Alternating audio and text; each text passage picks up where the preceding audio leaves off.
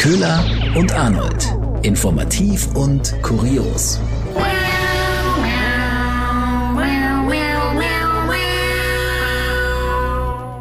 Hallo und herzlich willkommen zu einer neuen Folge Köhler und Arnold. Zurück aus dem Urlaub. Nach wie vor sind wir Nachrichtensprecherinnen und äh, fassen wieder die schönsten, spannendsten, witzigsten Sachen aus der Woche zusammen und informieren euch aber auch natürlich wieder hart mhm. und schön. Und ähm, ja, Köhler. Jetzt dachten wir, es, äh, wir sind aus dem Urlaub wieder zurück, es ist alles irgendwie besser. Ist es aber gar nicht. Möchtest du nee. erzählen, warum? Ja, ich glaube einfach, dass unsere technischen Geräte oder vielmehr meine technischen Geräte beleidigt sind, weil äh, ich sie wochenlang ignoriert habe und äh, mein Mikro funktioniert nicht. Also, oder zumindest mein Mikro möchte nicht mit meinem Laptop zusammenarbeiten, die haben irgendwie keinen Bock. Ja, und deswegen doch wieder die provisorische Aufnahme. Aber macht nichts. Geht ja auch so. Genau. Denn Hauptsache ist ja immer noch, wir sind nicht bei der Union und müssen nicht durch dieses tiefe Tal wandern des Umfragetiefs, oh ja. oder? Oh ja, oh ja. Das, das, das, tut, das tut, denke ich, weh. Mhm. Der CDU, CSU 22 Prozent jetzt in der Sonntagsfrage. Ich bin jetzt mal, es, es gibt ja im Moment keinen Tag, äh, an dem keine Umfrage rauskommt.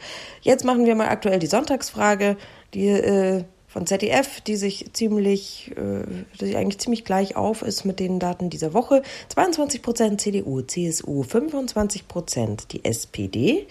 Ähm, die Grünen 17 Prozent, AfD und FDP sind gleich auf mit 11 Prozent, die Linke 6 Prozent, Freiwähler 3. Das ist der aktuelle Stand. Und Ups. Olaf Scholz ist der beliebteste Kanzlerkandidat der dreien. Dann kommt äh, mit 48 Prozent. Dann kommt Armin Laschet mit 21 Prozent und dann Annalena Baerbock mit 16 Prozent. Das ist doch krass. Hat sich der Scholz echt noch an die Spitze gegrinst. Wahnsinn. Ja, ich, ich finde es auch tatsächlich echt überraschend.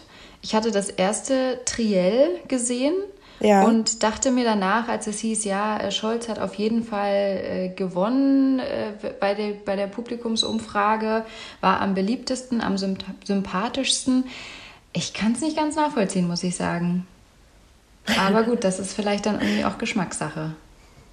Ich fand, er hat sich immer schon sehr zurückgehalten, wurde, ihm wurde sehr oft über den Mund gefahren und er hat es auch zugelassen. Und ich fand, er wirkte jetzt nicht unbedingt so stark und sympathisch, wie die wie ein Großteil des Publikums behauptet hat.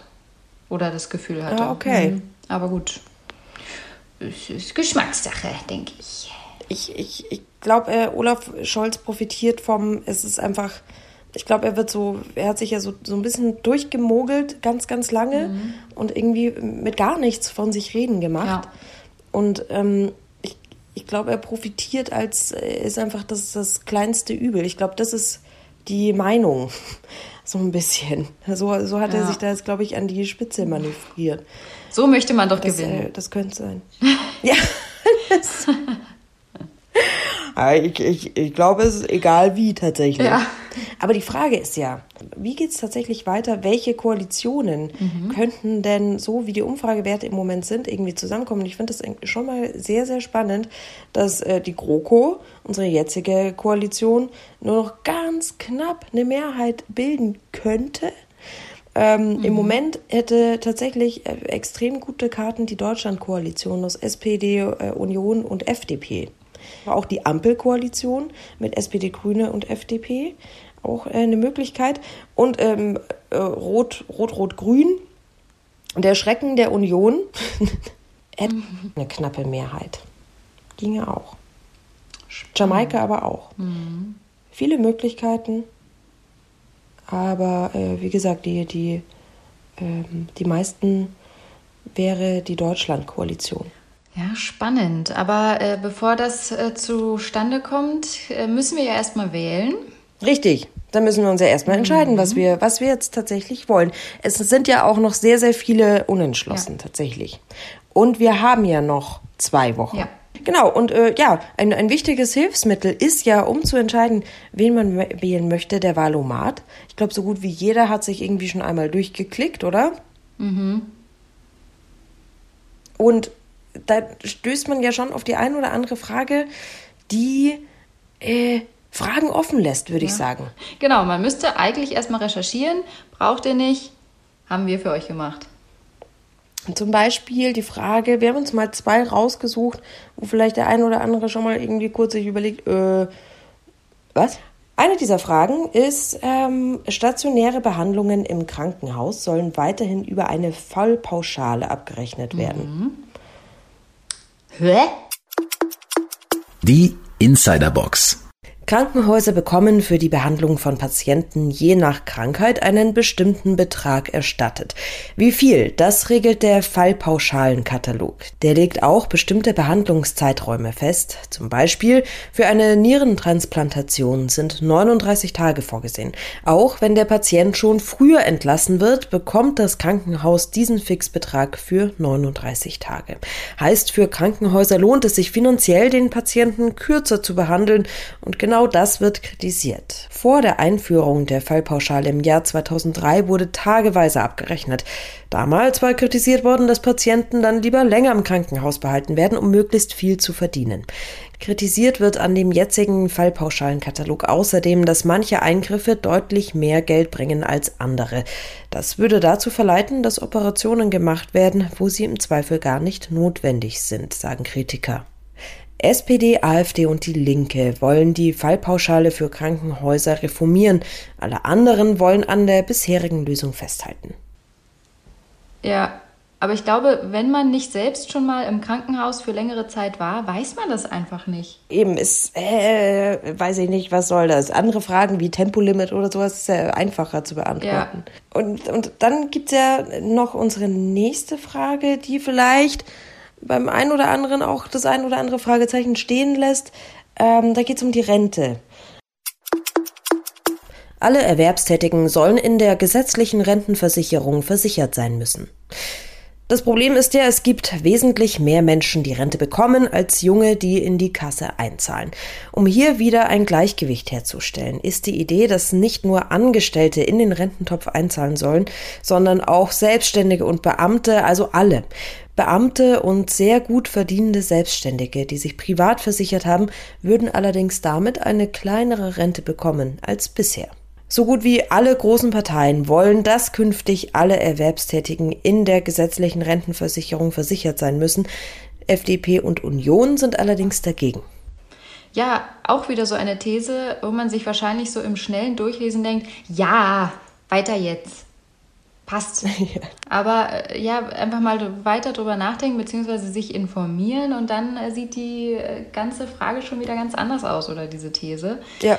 Aber generell gibt es ja tatsächlich auch einige Kritik an dem Valomaten. Es ist also nicht nur, dass mhm. einige Thesen so ein bisschen große Fragezeichen hinterlassen, sondern auch gewisse Themenbereiche gar nicht geschnitten werden. Also zum Beispiel hat sich der Deutsche Kulturrat beschwert, dass bei diesen 38 Fragen im Valomat keinerlei Fragen zur Kultur auftauchen. Also die Kulturpolitik wird hier komplett ignoriert. Und auch die, die Caritas hat kritisiert, dass der Valomat nicht in leichter Sprache und barrierefrei verfügbar ist, weil das sehr, sehr schade ist, weil gerade dieses Jahr zum ersten Mal Menschen mit Behinderungen die ja bisher vom Wahlrecht ausgeschlossen waren, auch wählen können. Und für die wäre es natürlich schön, mhm. das Ganze barrierefrei und in, frei, in einfacher Sprache zu bekommen. Mhm. Das war, sind so die zwei großen Kritikpunkte, die aufgetreten sind. Ja, zum Thema Kultur hat dann auch, haben auch die Macher des, äh, des Valomat haben dann auch gesagt, ja, aber Kultur ist ja jetzt eigentlich auch Ländersache. Hat jetzt hier für die Bundestagswahl gar nichts ah, zu, okay. zu, tun. Mhm. Aber man muss auch sagen, es ist ja, der Valomat ist ja nicht, der, nicht die einzige Hilfe, die es gibt, wenn man so ein bisschen noch unentschlossen ist oder unsicher ist.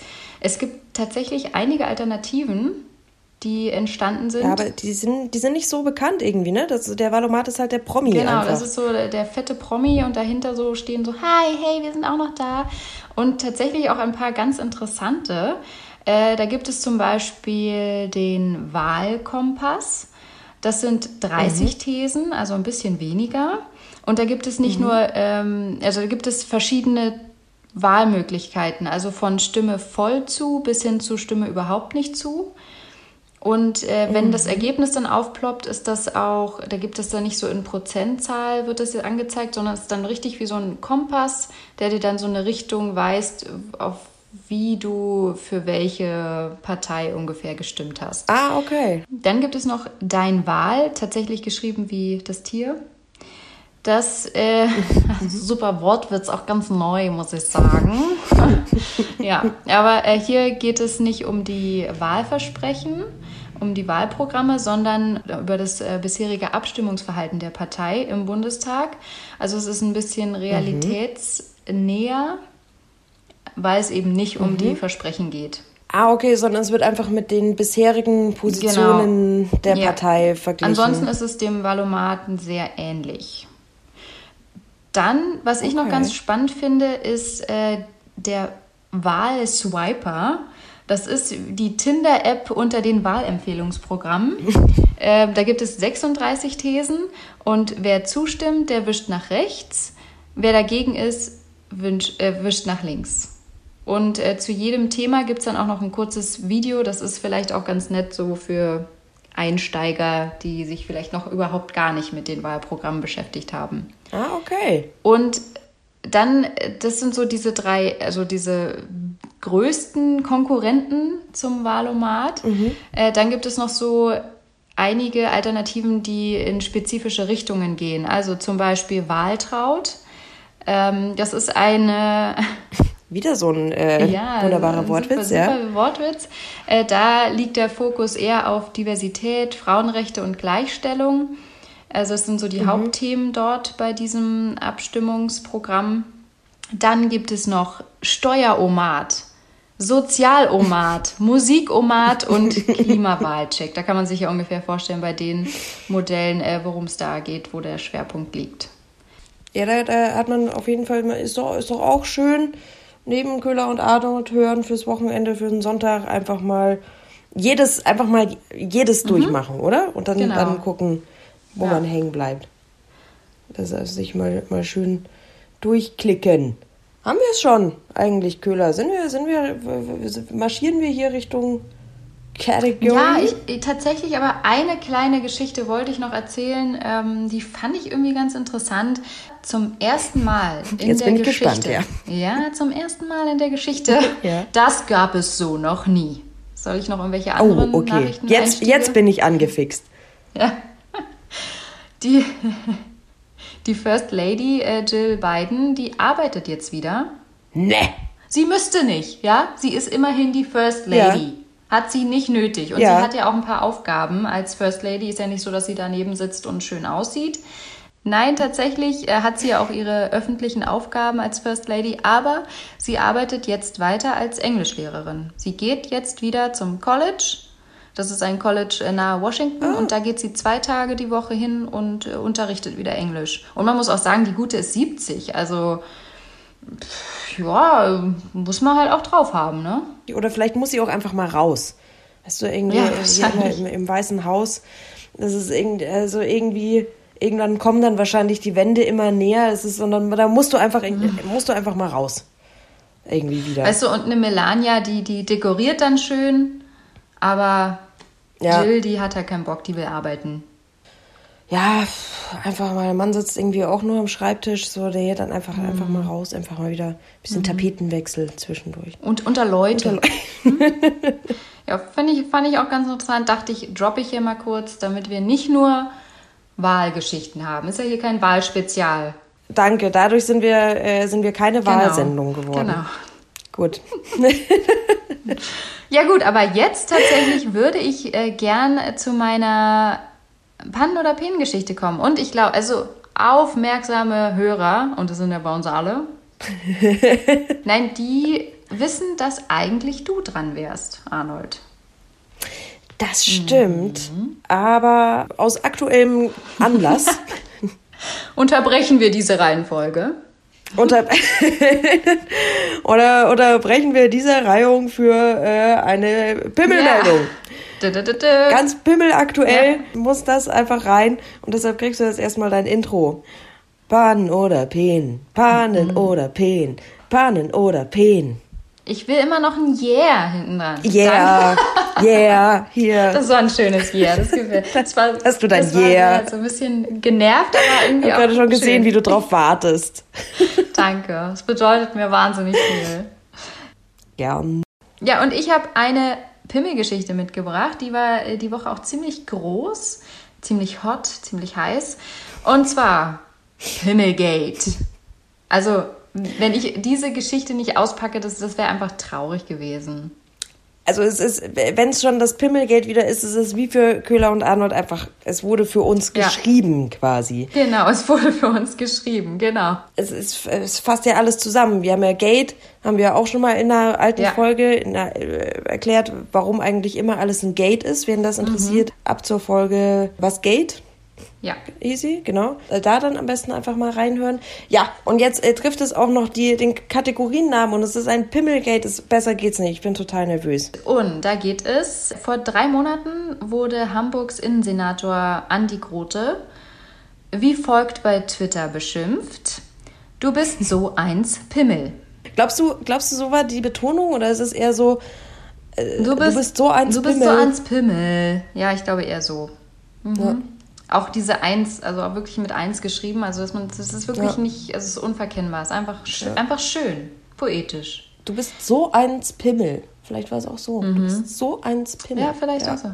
Ja. Warum wurde er denn so Ja, der beschimpft? hatte damals im Netz ähm, Feiernde in einem berühmten Viertel in Hamburg, im Schanzenviertel, als ignorant bezeichnet, weil die gegen äh, geltende Corona-Auflagen verstoßen hatten. Kurios ist dabei, und das ist auch der Hauptgrund für seine Beleidigung, die er dann bekommen hat, er hatte kurz vorher selbst gegen Auflagen verstoßen, aber ist ja egal. Aber daraufhin kam eben auch diese Beschimpfung, diese Beleidigung, du bist so eins Pimmel. Ja, und das hat er aber nicht auf sich sitzen lassen.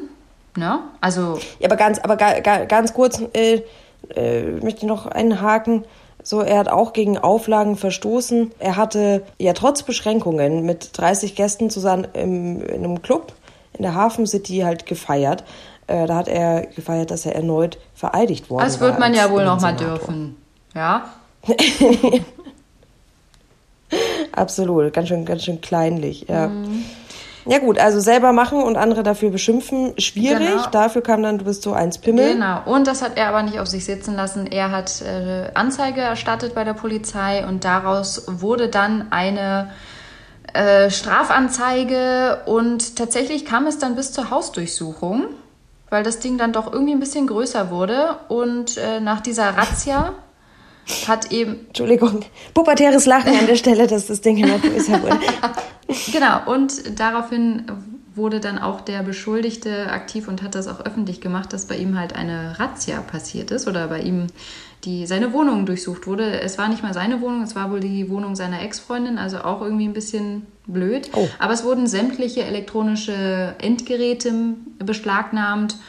Und äh, ja, er sagt dazu, Andi sagt dazu, ja, also so weit, also das liegt das ist jetzt, er hat, er hat einfach nur Anzeige erstattet, dass das jetzt so groß wird, das ist jetzt auch nicht, also dafür kann er jetzt ja auch nichts. Und man muss auch sagen, da muss auch wirklich gegen vorgegangen werden, gegen gegen ähm, Hetze und Hass im Internet, wo ich mir dann auch kurz dachte, so kurzer Exkurs, ähm, das Berliner Gericht hatte doch mal entschieden, dass Beschul Beschimpfungen wie Fotze und Schlampe in Ordnung sind. Aber beim Pimmel ist Schluss.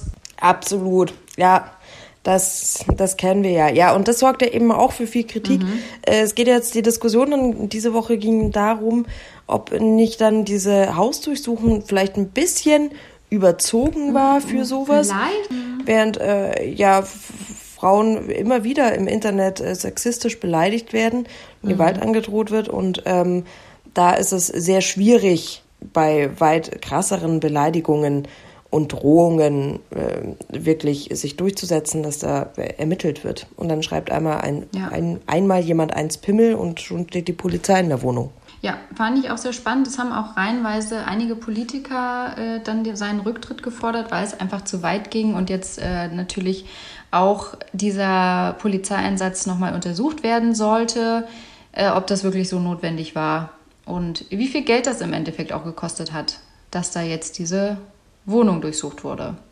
Wun wunderbare mhm. Geschichte. Ich fühle mich jetzt ein bisschen sicherer, jetzt wo ich weiß, dass die Ermittler das Netz so im Griff haben und äh, dafür Recht und Ordnung ja. gesucht wird. Ähm, Hashtag Pimmelgate mhm. war vorübergehend die Nummer eins bei Twitter ja. die Woche. Äh, gut, da Dankeschön. Ähm, das war, wie ist wie für uns gemacht, diese Geschichte. Und damit ähm, vielleicht mal wieder mit Mikro. Ja. Eventuell. Und guter Technik in der nächsten Woche. Bis dann. Tschüss. Tschüss.